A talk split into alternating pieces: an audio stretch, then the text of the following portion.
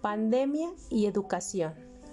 La repentina aparición en China del COVID-19 en diciembre del mismo año y su expansión por todo el mundo durante los meses siguientes ha representado por su gravedad y alcance un reto global sin precedentes. Si bien todos los ámbitos de la vida social e individual padecieron los efectos de la emergencia sanitaria, el campo educativo resultó severamente trastocado, pues, aunque diversos fenómenos de orden natural o social habían implicado cierres e interrupciones en los sistemas educativos nacionales y locales, en ningún otro momento de la historia se habían visto suspendidas las actividades de más de 1.215 millones de estudiantes de todos los niveles educativos en el planeta entero. Hoy, la amenaza del nuevo virus se ha extendido a lo largo y ancho del globo, afectando a todas las naciones y a los más disímiles grupos sociales. Se trata de una enfermedad que pone en riesgo a personas de todas las edades y que transita desde los lugares más privilegiados hasta los más modestos. Se hospeda lo mismo en quienes están al margen de las letras como en aquellos que se distinguen por su saber. Infecta de manera indistinta a quienes cultivan los más altos valores como a quienes hacen gala de su desapego a ellos. Ante tal escenario, hoy la universidad está movilizada y en estado de alerta. Se trata de un hecho histórico que ha generado una vigorosa sinergia entre instituciones de todas las geografías y todas las identidades políticas. Baste acerca basta acercarse a los portales electrónicos de cientos de universidades públicas, privadas, locales, nacionales o internacionales para constatar el concierto académico en torno a un mismo problema, la pandemia provocada por el COVID-19. En este sentido, los especialistas de las ciencias médicas, biológicas y químicas, de las ciencias sociales y humanísticas, así como de otras disciplinas e interdisciplinas, coinciden en el estudio de los múltiples factores que acompañan el surgimiento del nuevo virus, así como en su afán de, enfrentarse a un adversario hasta ahora indestructible, como es el caso de la UNAM, no tiene como una de sus tareas centrales responder a través del conocimiento a los grandes problemas del país. Y no podría negarse que el COVID-19 constituye no solo una problemática nacional, sino que se ha convertido en un asunto vital para la humanidad entera. Así, a través de todas sus facultades, escuelas, institutos, centros y programas de investigación, la UNAM, al igual que muchas instituciones educativas del país, se encuentra participando en este gran esfuerzo investigativo global en torno a la pandemia. En este marco general, nos hemos dado a la tarea de reflexionar desde diversos campos disciplinarios e interdisciplinarios acerca de los afectos y problemas ocasionados por la emergencia sanitaria. Es decir, así como esta obra se entrega se integran 34 trabajos que abordan la obra temática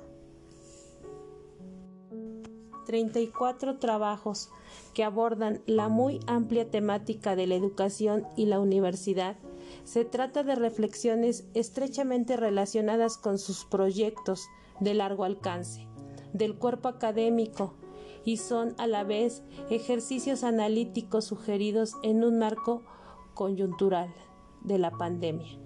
Interpretaciones académicas que centradas en seis ámbitos temáticos ofrecen una mirada general y sin afanes de exhaustividad acerca de los grandes temas educativos durante la pandemia. Se trata la visión plural e independiente de investigadores, e investigadoras, quienes ofrecen sus escritos desde la libertad del pensamiento que caracterizan. Una de las primeras cuestiones que surgen en, tanto a la pandemia y sus efectos en la educación se relaciona como el inevitable riesgo del contagio y el subsecuente cierre de las instituciones educativas. Bajo la emergencia sanitaria, se han dado paso además del surgimiento de las prácticas pedagógicas de carácter emergente, así se ha experimentado un singular tránsito desde el aula y los espacios de recreo y descanso hasta la sala y el comedor de casa, y en el caso de la educación básica, se ha requerido de la participación de madres y padres de familia para atender problemas de la orden académico todo aquello partiendo del supuesto que habrá un televisor y una computadora con acceso a Internet, así como las capacidades humanas necesarias para asesorar en temas científicos, humanísticos y artísticos. ¿Es posible extender las escuelas hasta el espacio privado de la casa?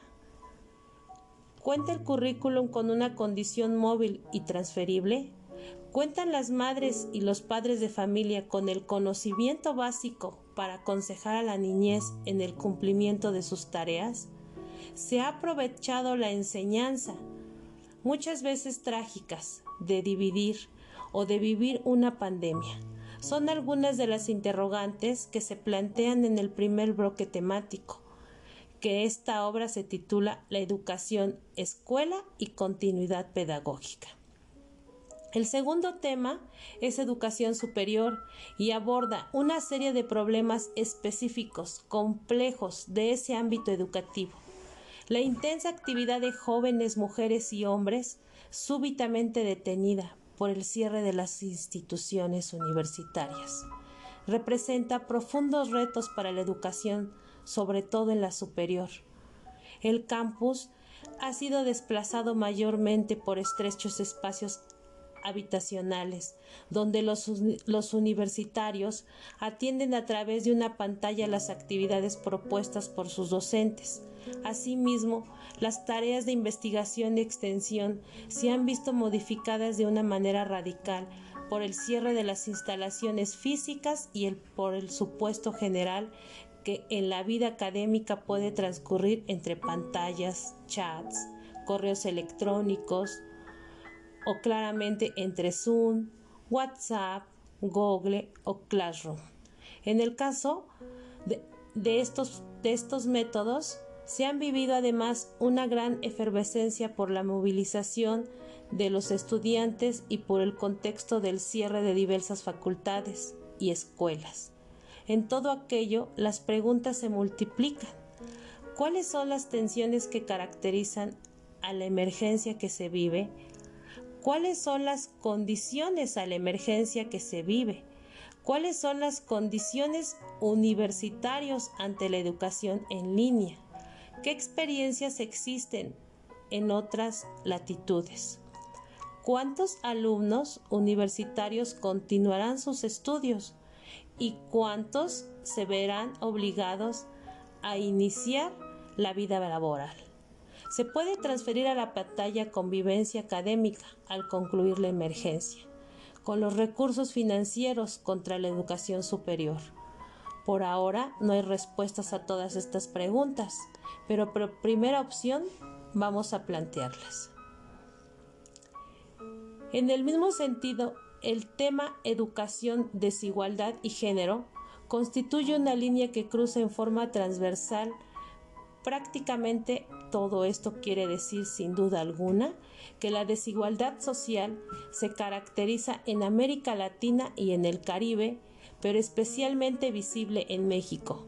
Así que pese a que el sistema educativo nacional da cabida a más de 36 millones de estudiantes, lo cierto es que la sociedad mexicana no se caracteriza por sus profundas asimetrías.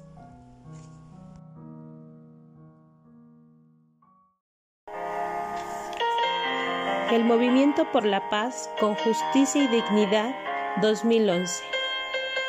El inicio de este movimiento fue el 9 de septiembre del 2011. La trayectoria de la caravana fue de la Ciudad de México a Cuernavaca y de ahí al estado de Guerrero. El inicio de la caravana por la paz fue en el zócalo de la Ciudad de México, con una duración de 11 días. La conformación de la caravana de la paz fue por familiares de víctimas de violaciones a derechos humanos, colectivos, de organizaciones de la sociedad civil y movimientos sociales de la paz, con la participación de México, así como de otros países. El contexto nacional de este movimiento es respuesta de la sociedad civil de México contra la violencia que se vivía en el país en consecuencia de la guerra contra el narcotráfico. Gracias a la iniciativa del jefe de ejecutivo Felipe Calderón, que durante su sexenio 2006-2012 se llevó a cabo la guerra contra el narcotráfico, que deja al país con 121.035 muertes de forma violenta, con miles de desaparecidos, desplazamientos esforzados, la gestión y fundación del movimiento por la paz con justicia y dignidad fue el 26 de abril del 2011 por el poeta Javier Silicia y familiares de víctimas del movimiento. El impacto que tuvo con la sociedad fue muy grande ya que se creó este movimiento en respuesta de la misma sociedad en contra de la violencia que se vivía en ese momento en todo el país. Con lo antes ya mencionado a la misma problemática que el mismo expresidente denominó como guerra contra el narcotráfico. El mismo movimiento aporta esta problemática una solución para los familiares de las personas asesinadas o desaparecidas, dándoles fuerza a que su voz sea escuchada de manera impactante en la busca de justicia. La sociedad, ya que en estas personas por miedo no buscaban justicia, y si no lo hacían era de forma aislada, y no muchas veces eran escuchados. El movimiento une a todas las personas afectadas con el dolor de la pérdida de sus familiares por guerra contra el narcotráfico. En esos tiempos se vivían oleadas de violencia y nadie podía hacer nada. Así que cientos de víctimas y familias tenían que vivir en soledad con su duelo, sin respuesta alguna de la justicia y aquellos movimientos que buscaban justicia. No se les veía o no se les escuchaba. El movimiento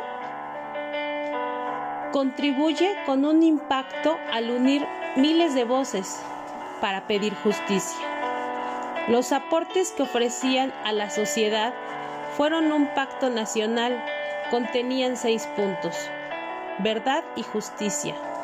Poner fin a la estrategia de guerra y asumir un enfoque de seguridad ciudadana, combatir la corrupción y la impunidad, combatir la raíz económica y las ganancias del crimen, atención de emergencias a la juventud y acciones efectivas de recuperación del tejido social y democracia. Partitiva y democratización y los miedos de comunicación. Encontrar a las dos víctimas desaparecidas que fueron devueltas con sus familiares, como lo reporta Araceli Rodríguez Nava, encargada de los casos que las diversas víctimas aún habían reportado el movimiento por la paz. También indagatorios reactivos diálogos políticos y la creación de un registro de víctimas y de un sistema nacional, de atención de cada sector y autoridad. El impacto que pretende lograr en la sociedad es utilizar los recursos de la educación para los jóvenes en un tejido social que se ha fortalecido, encontrado para bien de ellos con una buena seguridad y sobre todo la paz.